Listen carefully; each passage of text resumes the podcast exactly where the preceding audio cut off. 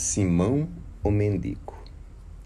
Doente, pobre, velhinho, o desditoso Simão, arrimado a seu bordão, andava devagarzinho. Pés e mãos em chaga aberta, lá ia o velho coitado, enfermo, desamparado e humilde na estrada incerta.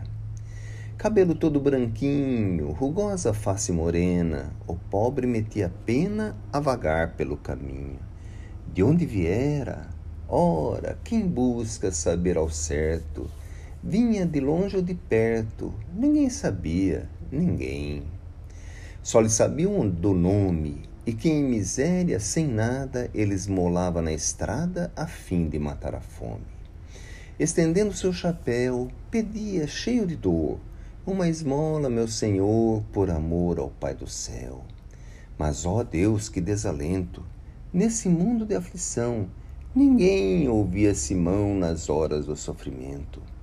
Passai de largo, é leproso, diziam homens cruéis. Oh, não vos aproximeis desse ancião perigoso.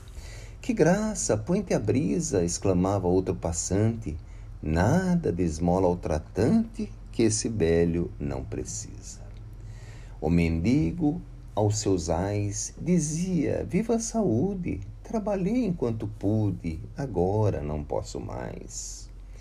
Toda a gente lhe fugia, ninguém lhe dava uma sopa, nem um trapinho de roupa, mas a noite de agonia. Muito tempo era passado e o desditoso velhinho sentia-se mais sozinho, mais doente, mais cansado. Chegou enfim um momento em que o velho sofredor caiu de frio e de dor na estrada do sofrimento. Caiu e sonhou, contente, embora cedo o cansaço que Jesus vinha do espaço, dizendo-lhe docemente: Escuta, meu bom Simão, não temas, querido amigo, sê forte, eu estou contigo, chegaste à ressurreição. Não chores, estou aqui. Terminou tua aflição. Estás em meu coração. Pensavas que te esqueci? Enquanto o mundo enganado atormentava-te ao peso de zombaria e desprezo, eu sempre estive ao teu lado. Teus prantos e tuas dores são hoje a luz que tiveste no campo do amor celeste, repleto de eternas flores. E Jesus, em voz mais terna, concluía: Vem, Simão, a doce consolação do mundo de luz eterna.